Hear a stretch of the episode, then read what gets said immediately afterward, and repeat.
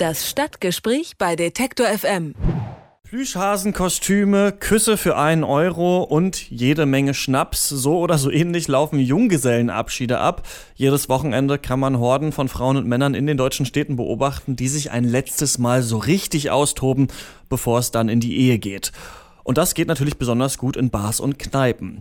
In allen Städten? Nein. In Regensburg haben die Gastronomen davon genug. Über 20 Bar- und Kneipenbetreiber haben sich zusammengeschlossen und lassen diese Gruppen jetzt nicht mehr rein.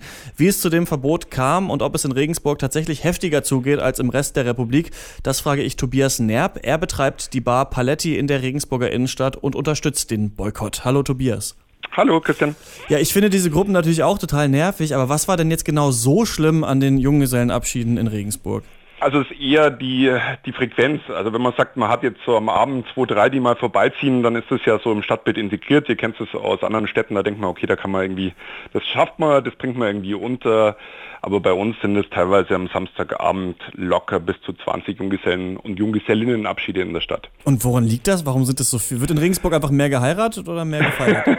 nee, witzigerweise kommen die Junggesellenabschiede gar nicht aus Regensburg. Also die kommen sowohl aus dem bayerischen Umland, aber auch aus der ganzen Republik, weil es hat sich so ein regelrechter ähm, Junggesellentourismus entwickelt über die Jahre. Okay, und warum gerade nach Regensburg? Naja, wir haben ähm, rühmen uns zumindest die größte Kneipendichte in Süddeutschland zu haben, also ausgenommen mit der längsten Zicke der Welt in Düsseldorf.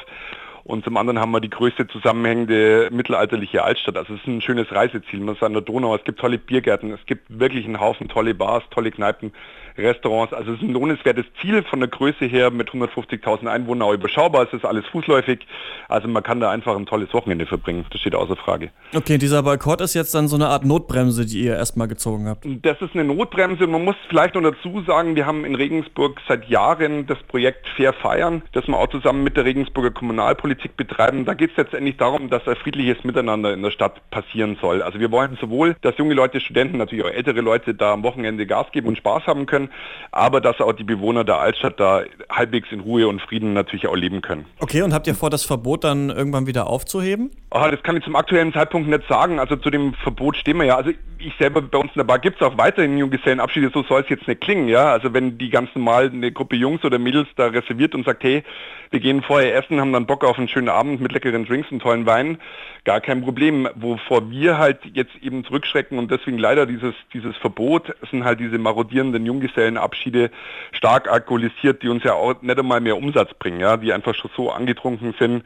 und da schieben wir einfach den Riegel vor und sagen, hey Leute, nein, sorry. Ah, das wollte ich fragen, ob das nicht dann auch Umsatzeinbußen für euch bringen kann, wenn ihr da bestimmte Gruppen einfach abweist. Aber die sind eh schon so voll, dass sie dann die gar sind, nichts mehr kaufen. Also über, die, über diese Junggesellenabschiede im Häschenkostüm und auf dem Bobbycar rutschen, über die wir jetzt gerade so uns unterhalten, die bringen uns ja auch keinen Umsatz. Das ist auch nicht umsatzschädigend. Wenn du jetzt sagst morgen, hey, äh, ich habe das Glück, ich heirate, mach mit meinen Jungs einen drauf, wir besuchen Regensburg und klar wird da auch Alkohol getrunken, aber wir wissen uns ja alle nur vernünftig zu benehmen und äh, es wird keine Olympiade der Peinlichkeiten, dann ist ja alles in Ordnung. Okay. Habt ihr denn da schon Gruppen auch rausgeschmissen oder haben sich bisher einfach alle an das Verbot gehalten? Also es wird sich an das äh, Verbot definitiv gehalten. Wir sagen dann, hey Leute, sorry, bei uns nicht, passt nicht, sucht euch was anderes oder geben auch schon gern mal dann einfach mal ein paar Karaffen Leitungswasser aus, weil wir sehen, okay, also Hilfeleistung sollte man dann doch nur geben. 20 Regensburger Gastronomen wehren sich mit einem Verbot gegen die Massen an Junggesellenabschieden, die jedes Wochenende über die Regensburger Innenstadt hereinbrechen. Über dieses Verbot habe ich gesprochen mit Tobias Nerb, denn der lässt solche Gruppen auch nicht mehr in seine Bar Paletti. Vielen Dank. Dankeschön. Das Stadtgespräch bei Detektor FM.